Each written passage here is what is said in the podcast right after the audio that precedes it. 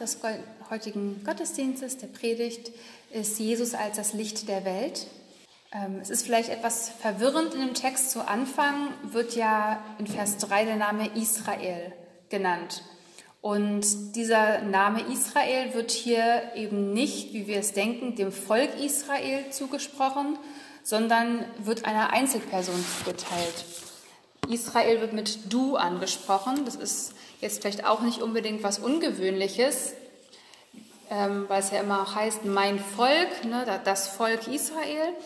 Ähm, aber wenn wir uns halt den weiteren Verlauf des Textes anschauen, ist doch deutlich, dass Israel ähm, der Name dieses Gottesknechtes sein soll in diesem Text.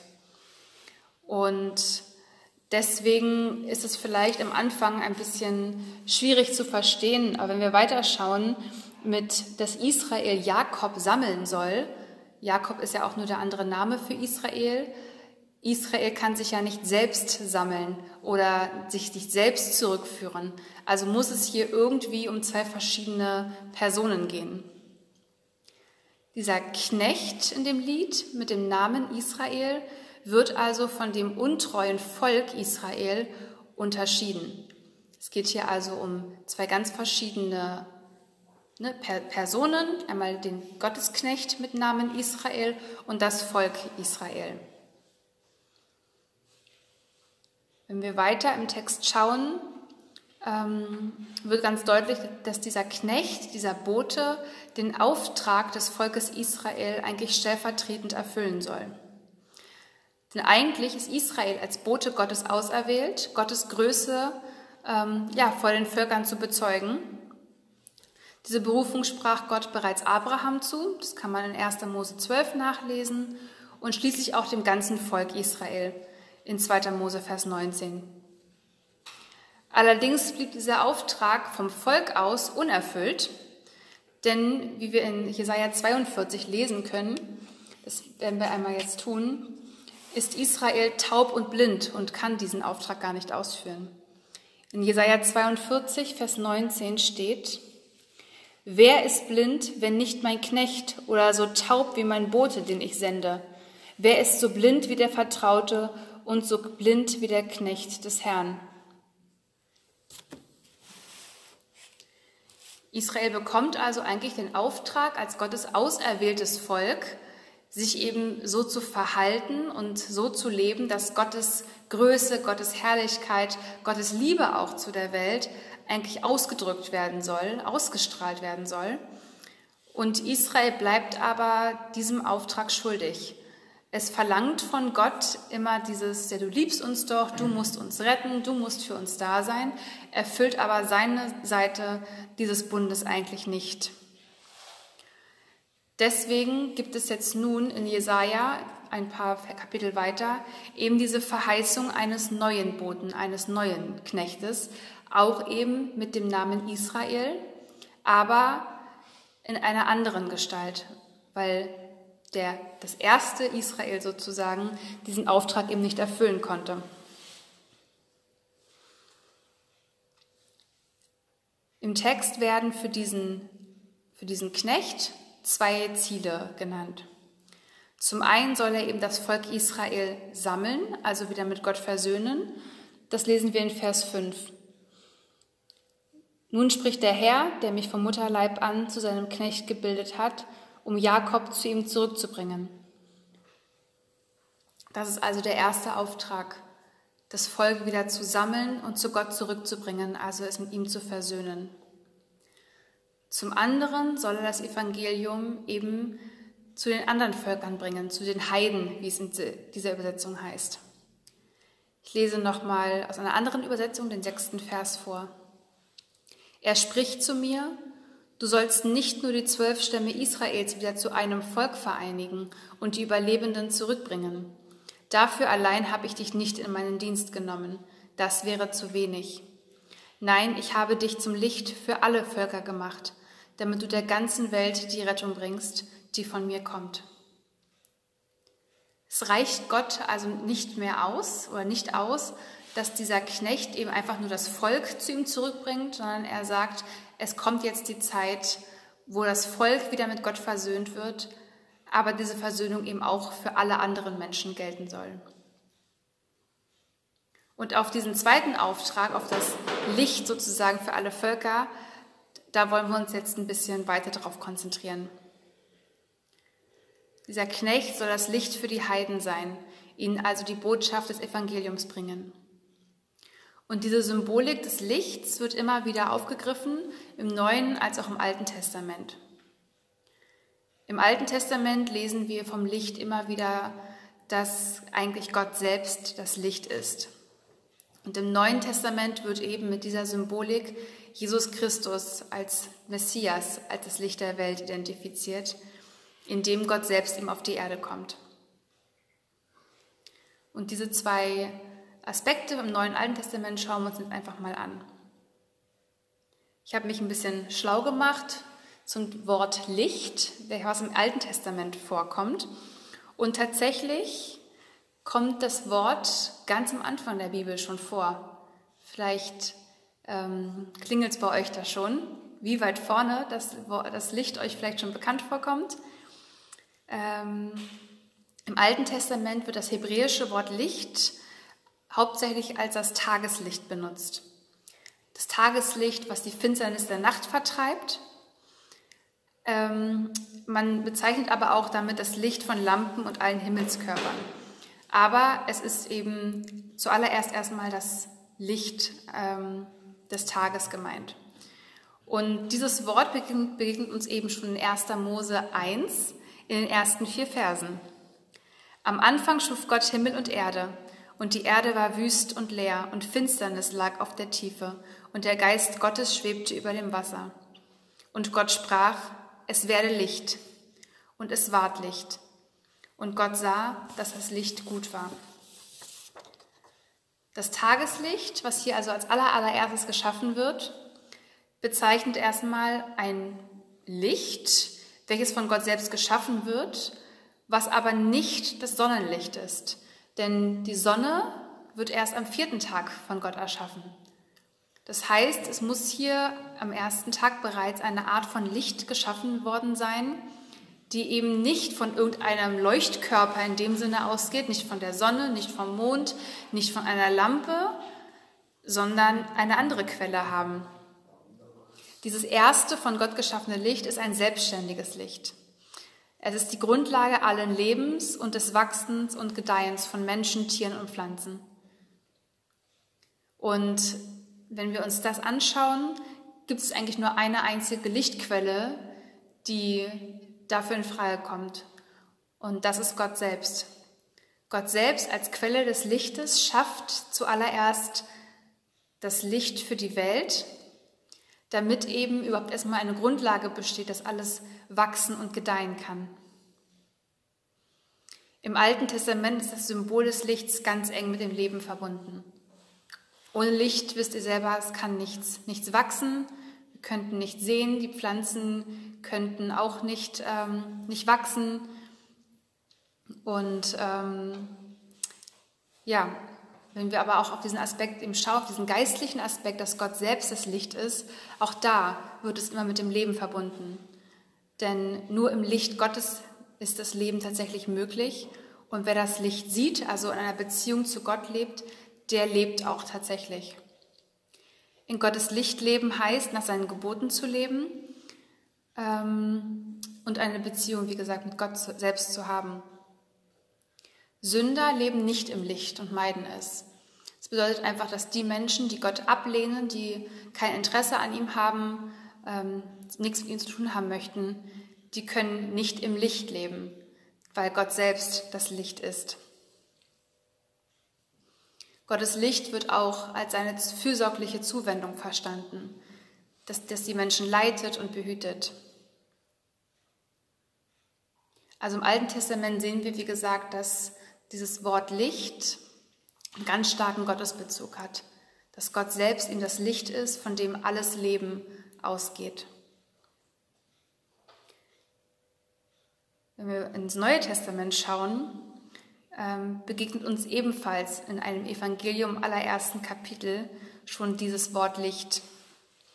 Und zwar beginnt Johannes 1 mit der Nachricht, dass das Licht in die Welt gekommen ist.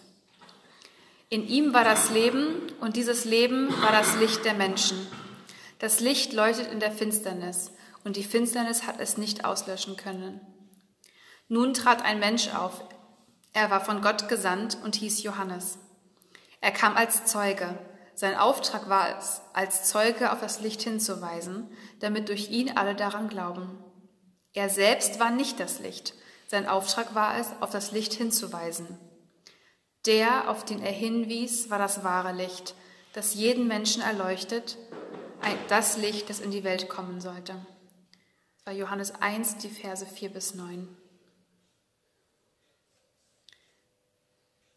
Was mir beim ersten Lesen dieses Verses gar nicht so aufgefallen ist, was wirklich erst ähm, mir nach ein paar Mal lesen irgendwie komisch vorkam, ähm, war dieser erste Satz, in ihm war das Leben und dieses Leben war das Licht der Menschen.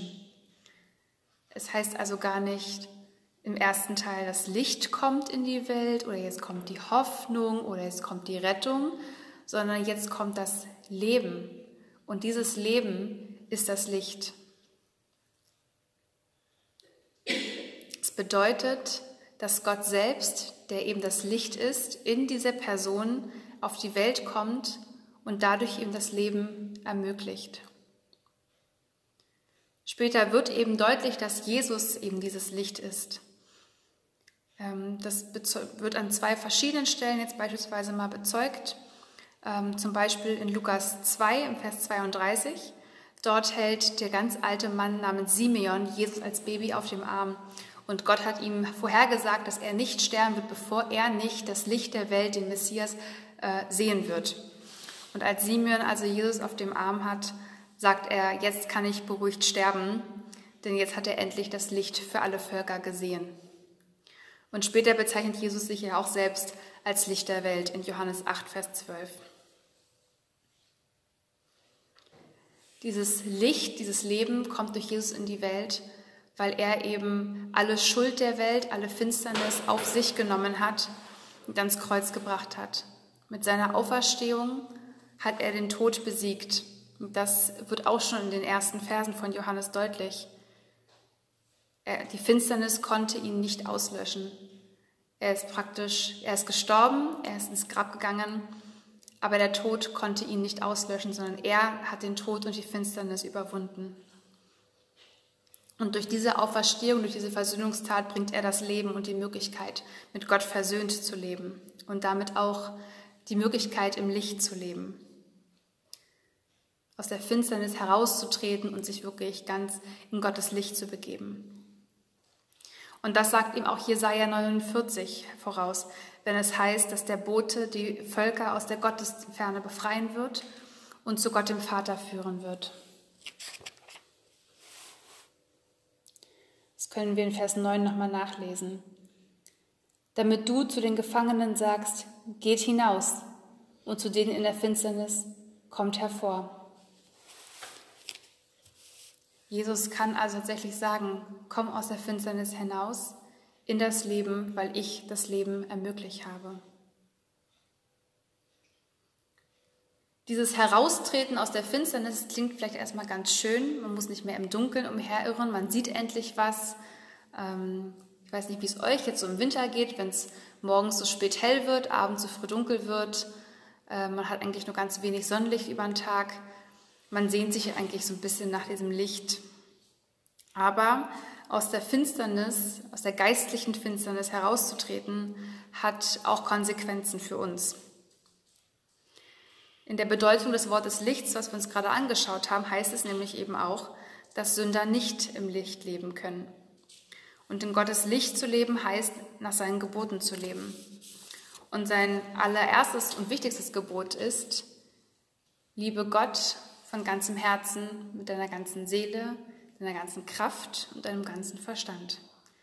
Gott an erste Stelle zu setzen, ihn über alles zu lieben, und zwar mehr als alles andere. Es bedeutet, zu ihm umzukehren und auch um die Vergebung seiner Schuld zu bitten, was ihm Jesus als Licht der Welt möglich gemacht hat, weil er alles schon auf sich genommen hat. Und Jesus sagt aber nicht nur von sich, dass er das Licht der Welt ist, sondern er sagt auch noch das zu anderen Leuten, nämlich zu seinen Jüngern. In Matthäus 5, 14 bis 16 steht, Ihr seid das Licht der Welt. Eine Stadt, die auf einem Berg liegt, kann nicht verborgen bleiben. Auch zündet niemand eine Lampe an und stellt sie dann unter ein Gefäß. Im Gegenteil, man stellt sie auf den Lampenständer, damit sie allen im Haus Licht gibt. So soll auch euer Licht vor den Menschen leuchten. Sie sollen eure guten Werke sehen und euren Vater im Himmel preisen. Wenn ihr euch zu Hause jetzt eure Weihnachtsbeleuchtung anmacht, damit die Wohnung ein bisschen schöner und heller wird, stellt ihr nachher dann keinen Kochtopf drüber, sondern man stellt sich ja sein Licht so hin, dass man es bewundern kann, dass man es sehen kann oder stellt es sich neben sich, damit man noch eine Lichtquelle hat zum Lesen. Aber keinesfalls macht sich einer die Mühe, sein ganzes Haus zu erleuchten, um es dann irgendwo drunter zu verstecken. Und das ist eigentlich ja auch total logisch. Aber Jesus bezieht es eben auch auf, unseren, ja, auf unsere geistliche Beziehung zu ihm.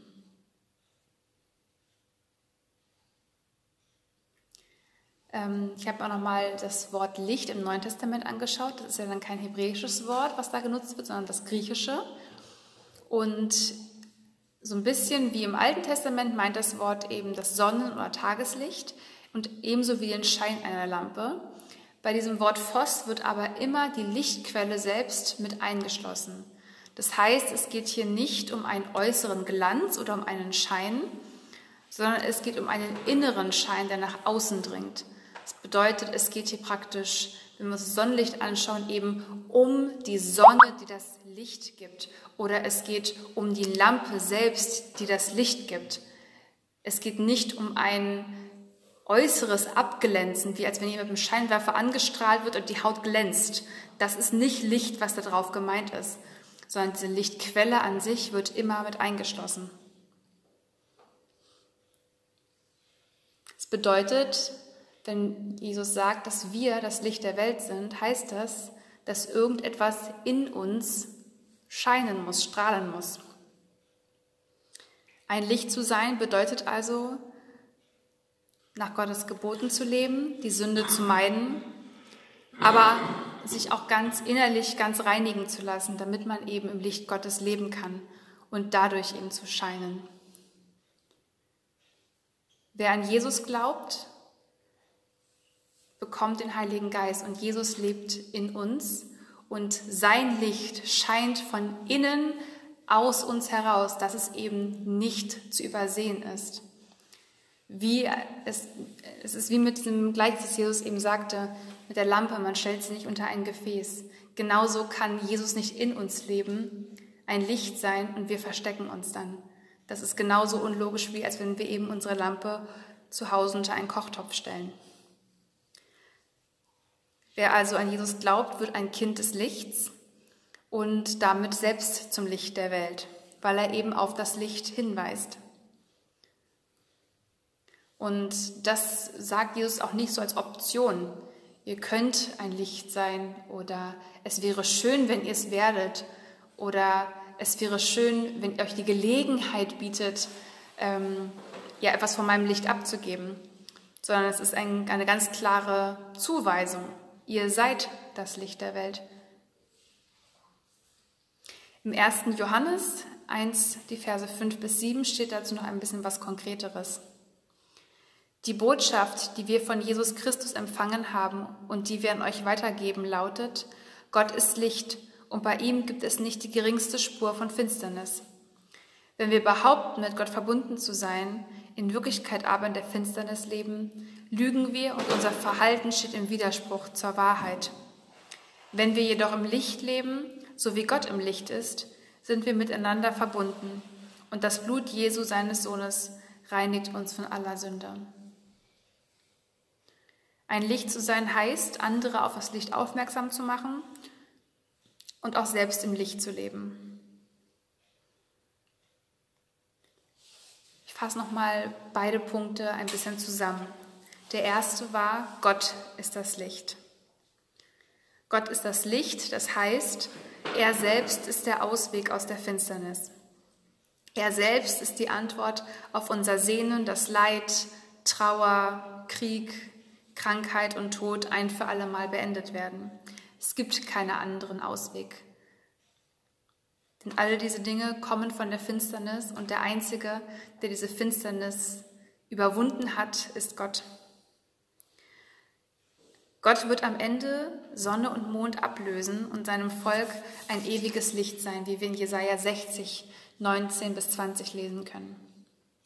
In Zukunft brauchst du nicht mehr die Sonne als Licht für den Tag, noch den Mond als Licht für die Nacht. Denn ich, der Herr, dein Gott, werde für immer dein Licht sein und dir mit meinem herrlichen Glanz leuchten. Darum wird dein Licht niemals untergehen wie die Sonne oder abnehmen wie der Mond. Ich leuchte dir in alle Ewigkeit und deine Trauer wird für immer ein Ende haben. Und dieser Vers beschreibt noch einen letzten Ausdruck des Symboles Licht. Licht ist ein Bild für Freude, für Wohlergehen und für das von Gott geschenkte Heil. Und dies alles wird uns eben widerfahren, wenn wir in Gottes Licht leben und uns dafür entscheiden. Vor allem aber wird uns das in der Ewigkeit ähm, begegnen, wenn er selbst dann alle anderen Lichter, die wir so kennen, ablöst und selbst als Licht für alle Zeit leuchten wird. Wenn Tod und Trauer dann endgültig ein Ende haben werden und die Finsternis nirgendwo mehr Platz findet. Und auf diese Hoffnung dürfen wir uns eben stützen, wenn wir uns entscheiden, im Licht zu leben. Der zweite Aspekt, wir sind das Licht. Wenn wir uns also auf diese Hoffnung stützen wollen, eben einmal in der Ewigkeit im Licht zu leben, müssen wir anerkennen, dass wir ohne Versöhnung mit Gott in der Finsternis leben. Umkehr zu Gott heißt, aus der Finsternis herauszutreten und ins Licht zu kommen. Und dieser Schritt kann eben durchaus auch mal unbequem oder auch vielleicht beängstigend sein. Ich weiß nicht, ob ihr euch noch als Kind daran erinnert, wenn ihr was Blödes gemacht habt und ihr wusstet das, dann hat man sich gerne danach irgendwo versteckt oder das heimlich dann gemacht. Also wenn ich zum Beispiel mit meiner Schwester heimlich an den Süßigkeiten-Schrank gegangen bin, habe ich das Süßigkeitenzeug nicht irgendwo offen rumliegen lassen, sondern das habe ich gut irgendwo versteckt, wo man es dann eben nicht so offensichtlich sehen kann. Aber wenn das dann so rausgeholt wird, ans Licht kommt, ist das schon eher unbequem. Solange man in der Finsternis so seinen, seine kleinen blöden Sachen machen kann, sieht es ja, sein Geheimnis sein kann, sieht es ja kein anderer. Wenn man es aber ins Licht holt, dann ist es ja leider für alle anderen auch sichtbar. Und wer sieht sein Versagen, seine Fehler, seine Schuld oder seine Krankheit schon gerne mitten im Rampenlicht stehen? Aber dieser Schritt des Aufdeckens und des Bekennens ist eben notwendig, damit Heilung und Reinigung eben auch möglich sind. Und das Gute dabei ist eben, dass Gott eben nicht zornig oder strafend ist, denn die Strafe hat ja Jesus bereits für uns aufgenommen. Und deswegen dürfen wir ihm auch alles auflegen. Aber das bedeutet eben, dass wir bereit sein müssen, ihm auch alles hinzulegen und es offen zu legen. Und dann folgt eben die Konsequenz, dass wir bereit sein müssen, auch selbst Lichtquellen zu sein. Wir selbst werden dann automatisch eben zu Boten, die auf das wahre Licht, auf Jesus hinweisen. Wir haben eigentlich gar nicht das Recht dazu, diese Botschaft der Errettung für uns zu behalten. Denn Jesus ermöglicht sie uns eben genau mit diesem Auftrag, ihr seid dann auch das Licht der Welt. Niemand zündet eine Lampe an und stellt sie dann unter ein Gefäß, sodass sie niemand sehen kann. Wenn wir uns von Gottes Licht anzünden lassen, sollen wir uns nicht mehr verstecken. Es gibt zu viele Menschen auf der Welt, die Gottes Licht eben nicht kennen, die in der Finsternis leben, die von ihrer Trauer, von ihrem Kummer, vielleicht auch von ihrer Krankheit regelrecht aufgefressen werden, die in Abhängigkeiten leben, die krank sind, die einsam sind oder auch gar keinen Sinn mehr in ihrem Leben sehen. Und für diese Menschen sind wir eben da, ein Licht zu sein. Und die müssen auch gar nicht so weit weg von uns leben. Vielleicht leben sie schon mitten unter uns oder in unserer Stadt, vielleicht sogar direkt in der Wohnung gegenüber, was wir vielleicht gar nicht wissen, weil wir noch niemals mit unserem Nachbarn gesprochen haben. Ich lade euch ein, in der Gebetszeit über so ein paar Fragen nachzudenken und mit Gott darüber ins Gespräch zu gehen. Was muss ich noch aufdecken und was muss ich noch bekennen? Was muss ich noch aus der Finsternis raus ins Licht holen und Gott hingeben? An welchen Stellen verstecke ich mich mit meinem Licht? Wem bleibe ich diese gute Nachricht schuldig? Was könnte ich tun, um ein noch helleres Licht zu sein?